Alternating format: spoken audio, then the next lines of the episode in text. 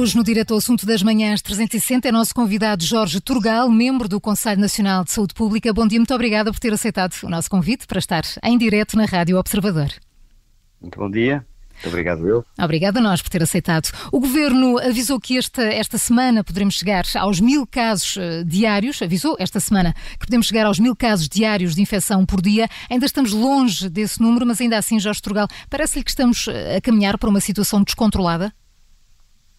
Não, eu penso que não. Penso que a situação evolui normalmente, no meu entender, num planalto de epidemia em que a grande maioria dos casos são casos assintomáticos e é, devemos nos centrar é, é na, na, leitura dos casos que obrigam a hospitalização e naqueles dentro destes que obrigam a cuidados intensivos. E esta percentagem de casos continua muito baixa, felizmente, muito longe do que foram picos em que houve obrigatoriedade e necessidade de contenção na sociedade e, e de encerramento de atividades e, portanto, eu julgo que não, não caminhamos para isso. Hum.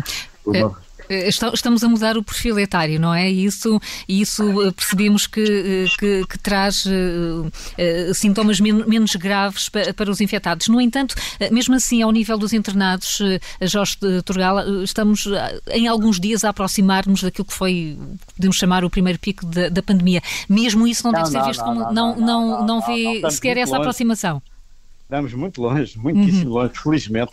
Nós chegámos a ter 171 eh, casos em cuidados intensivos. Neste momento uh, temos 60 casos. Portanto, Sim, portanto, só, só os internamentos é que, é que, em algum sentido, se podem aproximar em alguns também dias. Continuamos com uma porcentagem de internamentos de cerca de uh, muito baixa. Nós temos neste momento à volta de 500 internamentos. Chegámos a ter mil e muitos? É? e portanto a situação não tem nada de comparável com o que aconteceu anteriormente. E de facto, uh, uh, isto acontece porque estamos fazendo um esforço grande de testar o maior número de pessoas possível, uh, fazendo desta forma, procurando conter a contagiosidade e, e logo vamos fazendo, testando. Muita gente, é como é natural, tendo, estando perante uma infecção respiratória que tem uma fácil transmissão eh, mas que sabemos que felizmente tem uma muito baixa morbilidade e, e é, é, preciso termos a noção de que, no meu entender, uh, estamos a dar a nós, Portugal, temos boas razões para o dizer, mas outros países talvez não tenham tão boas razões, mas nós estamos a dar uma importância grande a esta epidemia quando, no nosso entender, temos outros problemas que deveriam merecer mais a nossa atenção. Ah, é preciso comparar aquilo que é o peso da epidemia na saúde dos portugueses com uh, aquilo que é o peso de outras patologias na saúde dos portugueses. E, e aí eu, se me permite, tenho um, um comentário de certa forma crítico ao plano de saúde para o outono e inverno, Uh, que é um plano muito bem feito, muito bem organizado, muito bem escrito, muito bem uh, medido nas suas propostas, mas que é um plano para a Covid e eu acho que deveríamos ter em conta a, importância da outra grande infecção respiratória que vamos ter no inverno, que é a gripe, que, como sabemos, no prova dos dados dos últimos anos, provoca, em geral, uma mortalidade muito mais elevada, e esta mortalidade elevada acontece havendo vacinação, portanto, é, é, é uma situação bastante mais grave do ponto de vista para a saúde, da, da saúde dos portugueses, mas também eh, há outros aspectos. Eu acho que o foco do plano de saúde para o outono e inverno de 2021 deveria ser a situação global da saúde no país hum. e com uma task force para a Covid-19, eh, porque desvaloriza a prevenção o diagnóstico e o tratamento de outras patologias. Então, uh, Jorge Turgal, acha que uh, temos colocado uh, atenção a mais e recursos a mais no Covid e que estamos a descurar outros, outros aspectos da saúde pública, é isto? Eu acho que até aqui respondemos com, uh, com muita eficácia, no meu entender, à, à problemática do Covid. Mas uh, aproxima-se uma época diferente. Uh, como a continuidade, a continuidade dos dados do Covid mostra, mudou o perfil da, das pessoas afetadas, mudou a gravidade da doença em relação a estas, e, portanto, é que olhar para o outono e inverno de uma forma diferente temos que uh, investir fortemente naquilo que é a prevenção da gripe, que, eh, para o qual temos boas notícias e talvez uma má notícia. As boas notícias são o facto de nós termos uh, uma vacina, de estar prevista uma vacinação muito intensa e nós alertamos para que isso se cumpra, esperamos que os portugueses o façam, como até aqui com uma grande resposta de civismo àquilo que a saúde propõe. E, por outro lado, temos um aspecto muito positivo, que é o facto da generalização do uso da máscara, que uh, não só impede a transmissão da, da, da, do vírus da, da Covid-19, mas também impede a transmissão da do vírus da gripe. E, e qual é a má notícia? Vai ser muito positiva. A má notícia é que podemos ter uh, em comum, uh, numa mesma pessoa, uma infecção por vírus e uma infecção por Covid, o que pode ter consequências clínicas mais graves. Hum. Mas eu, há bocado, não cheguei a acabar aquilo que estava a dizer e gostava de terminar. Eu acho que o plano para o seu doutor de inverno deveria focar-se e não desvalorizar, focar-se nas outras situações de saúde que têm um enorme impacto, como na, na, na sociedade portuguesa, como são uh, uh, aquilo que é uh, as doenças cardiovasculares, aquilo que é o, o cancro e, que, e outras, não é? eu acho que há aqui um, um, um desfoque na, na linha estratégica que nós devemos seguir, porque a mortalidade por estas doenças é muito elevada, muito mais elevada que aquela que é provocada pela Covid, e o número de casos de morte nos últimos seis meses na sociedade portuguesa por outras patologias que não Covid é de uma grande magnitude e deveria levar a que a saúde pusesse um foco importante nestas outras patologias, criando uma task force para dar uma resposta efetiva e concreta e a continuação da luta contra a Covid e com as infecções respiratórias agudas. Uhum. E, portanto, há aqui, assim, uma, um olhar mais amplo para aquilo que é os riscos maiores para a saúde dos portugueses. Uh, uh, é... Diga, diga. Eu ia dizer também que isto tem a ver com as estratégias de atuação, porque uh, não podemos, a meu ver, aceitar de ânimo leve que o, o, o plano de saúde para o outono e inverno diga que a aposta eu, eu, vou ler, a aposta na resposta na, maximizada nos cuidados de saúde primários, com atendimento presencial e não presencial e domiciliário, bem como nas respostas de proximidade, para as patologias não Covid. Isto desvaloriza as, aquelas que são as patologias oncológicas e cardiovasculares que exigem respostas uhum. sólidas hospitalares e de grande tecnologia diferenciada.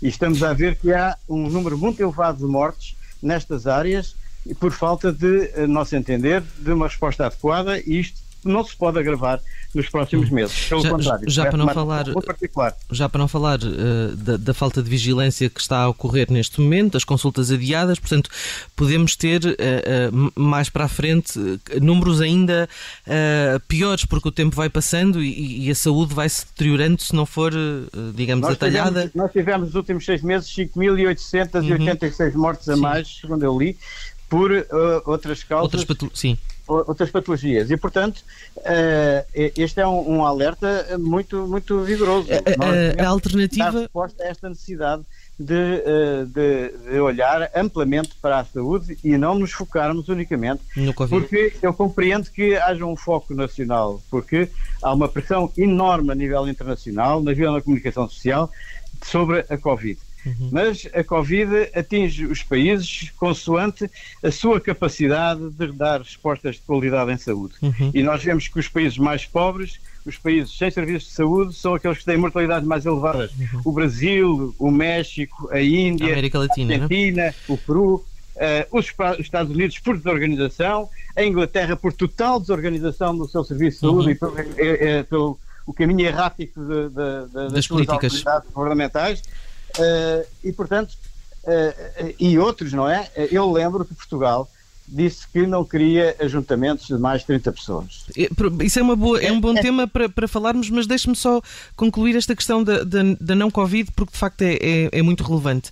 Falava do plano uh, estar a desvalorizar essa questão. Um, eu pergunto-lhe, uh, não chega então ter centros uh, de saúde ou, ou hospitais, digo, especializados em Covid e deixar os outros trabalhar como como estavam a trabalhar pré-pandemia? É preciso mais do que isso?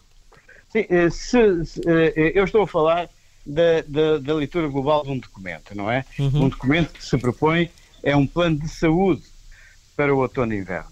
E o plano de saúde para o outono e inverno, quem o lê, é um plano, está direcionado e organizado para ser um plano de saúde de resposta à Covid no outono e inverno. Uhum. Ora, eu acho que devia ser um plano de saúde de resposta aos problemas de saúde dos portugueses mais graves, com uma task force organizada para responder às questões da Covid. E não eh, manter esta inversão de, de, de, lógica que existe desde março passado, eh, que se compreendeu e que se compreende e que se aceita e que se e não podemos deixar de felicitar eh, os responsáveis porque os resultados são, a meu ver, excelentes. Comparados com os outros países da Europa, com os países mais ricos, nós temos resultados excelentes, mas excelentes como é grande. Quando nós temos, uh, uh, por cada espanhol, uh, por cada português que morrer, morreram 3,6 espanhóis, quase 4 espanhóis.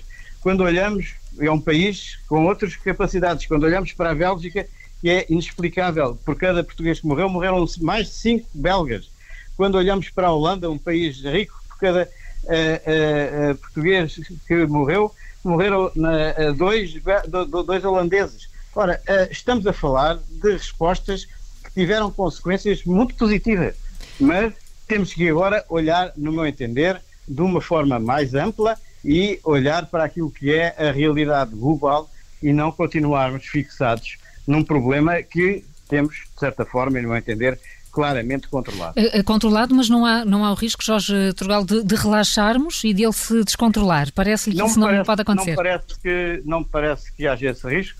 Uh, pelo contrário, eu estou preocupado com o medo que ainda existe na sociedade portuguesa, que tem levado a que as pessoas, elas próprias, tenham receio de ir aos hospitais tratar-se, elas próprias tenham receio de, uh, de cuidar da sua saúde uh, e, portanto, este medo persiste. Eu penso que temos que deixar o medo e passar para a lucidez hum. e para as pessoas terem a noção real de quais são os riscos que correm. O, o que está a dizer, Jorge Turgal, é que devíamos normalizar um pouco a nossa relação enquanto sociedade, em termos políticos, mediáticos, com, com, com a Covid. Exatamente. Eu no início, que a comunicação deve ser diferente. No início, logo, logo que, que apareceram os primeiros casos em Portugal e que se falou muito do, do, do assunto, ou começou-se a falar muito do assunto, houve vários responsáveis que falaram em cenários de um, eventualmente um milhão de pessoas que seriam infectadas, eh, que provavelmente uma grande parte da população iria ter contacto com o Covid. Acha que para lá caminhamos e que por isso temos que normalizar esta relação com, com, com, esta, com esta epidemia?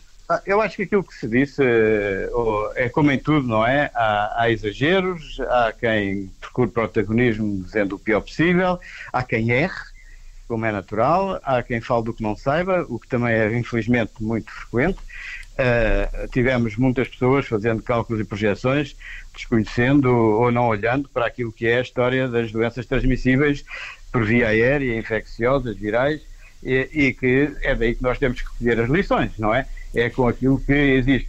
É, é, e, e, o saber da ciência foi acumulando. Mas é, agora há um conhecimento muito já estabilizado e há progresso no conhecimento todos os dias. Nós sabemos que já a imunidade vai persistir pelo menos por 4 a 5 meses de quem esteve infectado. Nós sabemos que é eh, como é que se faz a transmissão, nós sabemos como é que nos podemos defender, nós sabemos tudo isso. E nós temos os exemplos de como um país que respeitou e olhou para aquilo, olhou com seriedade para aquilo que foram as indicações da Direção-Geral de Saúde, eh, conseguiu. E olhamos para o lado para outros que nunca respeitaram as orientações que tiveram, até porque muitos países não houve continuidade nessas orientações e, e houve hum. diversidade de orientações no país, fizeram. Uh, e já estou são diferentes. Não é? Uh, imagino que já tenha tido várias oportunidades de, de, de, de no fundo, defender essa mudança de, estratégia, digamos, uh, ao Ministério da Saúde, Ministro da Saúde, ao Governo, enfim, aos responsáveis. Não, não, eu não falo, eu não falo com o Ministério nem com o Ministro da Saúde. Mas porquê? Eu, porque eu sou um, sou um professor de saúde pública que estou uh, reformado. Que pertence a um Conselho Consultivo. pertence a um Conselho Consultivo do Governo. Não, não, eu integro o Conselho Nacional de Saúde Pública, que é Sim. um órgão que reúne esporadicamente quando a ser Precisamente. Há quanto tempo não reúne? Há quanto tempo não reúne? O, o Conselho Nacional de Saúde Pública uh, reuniu na minha presença duas vezes e não reúne há muito tempo, porque, no meu entender, é um Conselho com uma composição muito heterogénea, com pessoas uh, que têm proveniências muito diversas, muito importantes para aferir, como foi na altura, qual era a sensibilidade da sociedade e qual é que eram os meios disponíveis, mas é, é, um conselho que integra desde o, o senhor chefe de Estado-Maior-Geral das Forças Armadas até a muitas outras pessoas. Mas não, não, não era suposto, não era suposto ter reuniões mais regulares agora nesta altura em que de facto a saúde pública está no centro das preocupações globais? Ah, eu penso que há muitos colegas meus muito competentes uh, trabalhando com o Ministério da Saúde e, portanto, uh, estão no ativo. Eu, eu, já estive no ativo durante muitos anos. E, portanto, a minha palavra é uma palavra uh, exterior ao sistema do Ministério da Saúde e, e, eu não me digo o que penso quando me perguntam. Mas quem tem conhecimento, não, não, é? Não, não, não me arrogo a ter um saber que, que, me leva a correr para o Ministério a dizer o que é que devem fazer. Sim, mas, mas nota-se é? nota que tem muito conhecimento sobre a matéria, primeiro, e segundo lugar, é, é, não tem que agradecer, é óbvio, não é? E ao mesmo tempo é, é daí, não é? Dessa discussão entre pares que são eh, todos eles de, de, de, de, de proveniências e valências diferentes que, enfim, nascem as melhores ideias e nasce a luz, não é? É Portanto, por aqui que há a importância da comunicação social a permitir aqueles que não estão já na sua atividade normal dentro do sistema a poderem dar a sua opinião. É uh, e, e, nesse Muito sentido. Jorge, Jorge Turcal, deixe-me lembrar, e não se esqueceu, mas lembrar os nossos uh, ouvintes que o Conselho Nacional de Saúde Pública uh, pronunciou-se contra o encerramento das escolas logo em março e depois foi, não foi desautorizado porque não era uma decisão definitiva, mas o Primeiro-Ministro decidiu em sentido contrário. Eh, o Conselho Nacional teve razão antes de tempo, foi isso? Agora que não, percebemos não, a importância não, do ensino é... presencial. Eu acho que, é, bem, como sabe, é no detalhe muitas vezes que está a resposta às questões, não é? é, é mais tarde, que nós vamos perceber. O, o seu ministro, o seu primeiro-ministro fez uma pergunta só: devemos ou não devemos encerrar as escolas? e o Conselho ponderou e entendeu que o encerrar as escolas tinha mais inconvenientes do que vantagens naquela altura da epidemia, uh, pura e simplesmente o encerrar as escolas. Ora, a, decisão que o governo tomou não foi uma decisão pura e simplesmente de encerrar as escolas. Foi encerrar as escolas num contexto bastante, uh, de, de, um conjunto de medidas bastante amplas que uh, tinham uma coerência na, entre as quais se inseria o encerrar as escolas.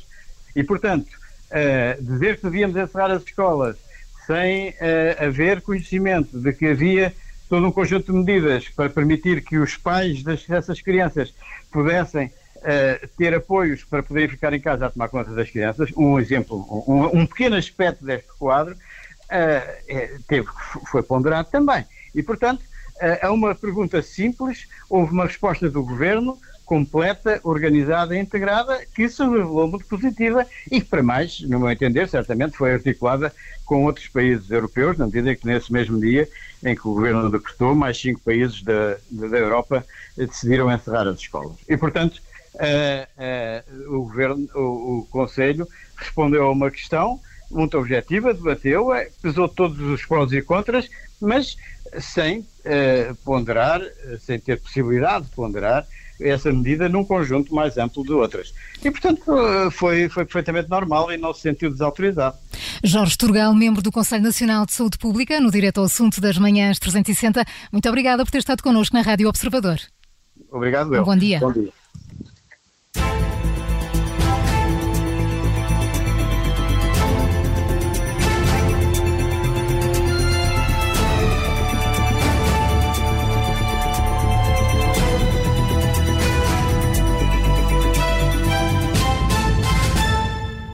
Obrigada por ter ouvido este podcast. Se gostou, pode subscrevê-lo, pode partilhá-lo e também pode ouvir a Rádio Observador online em 98.7 em Lisboa e em 98.4 no Porto.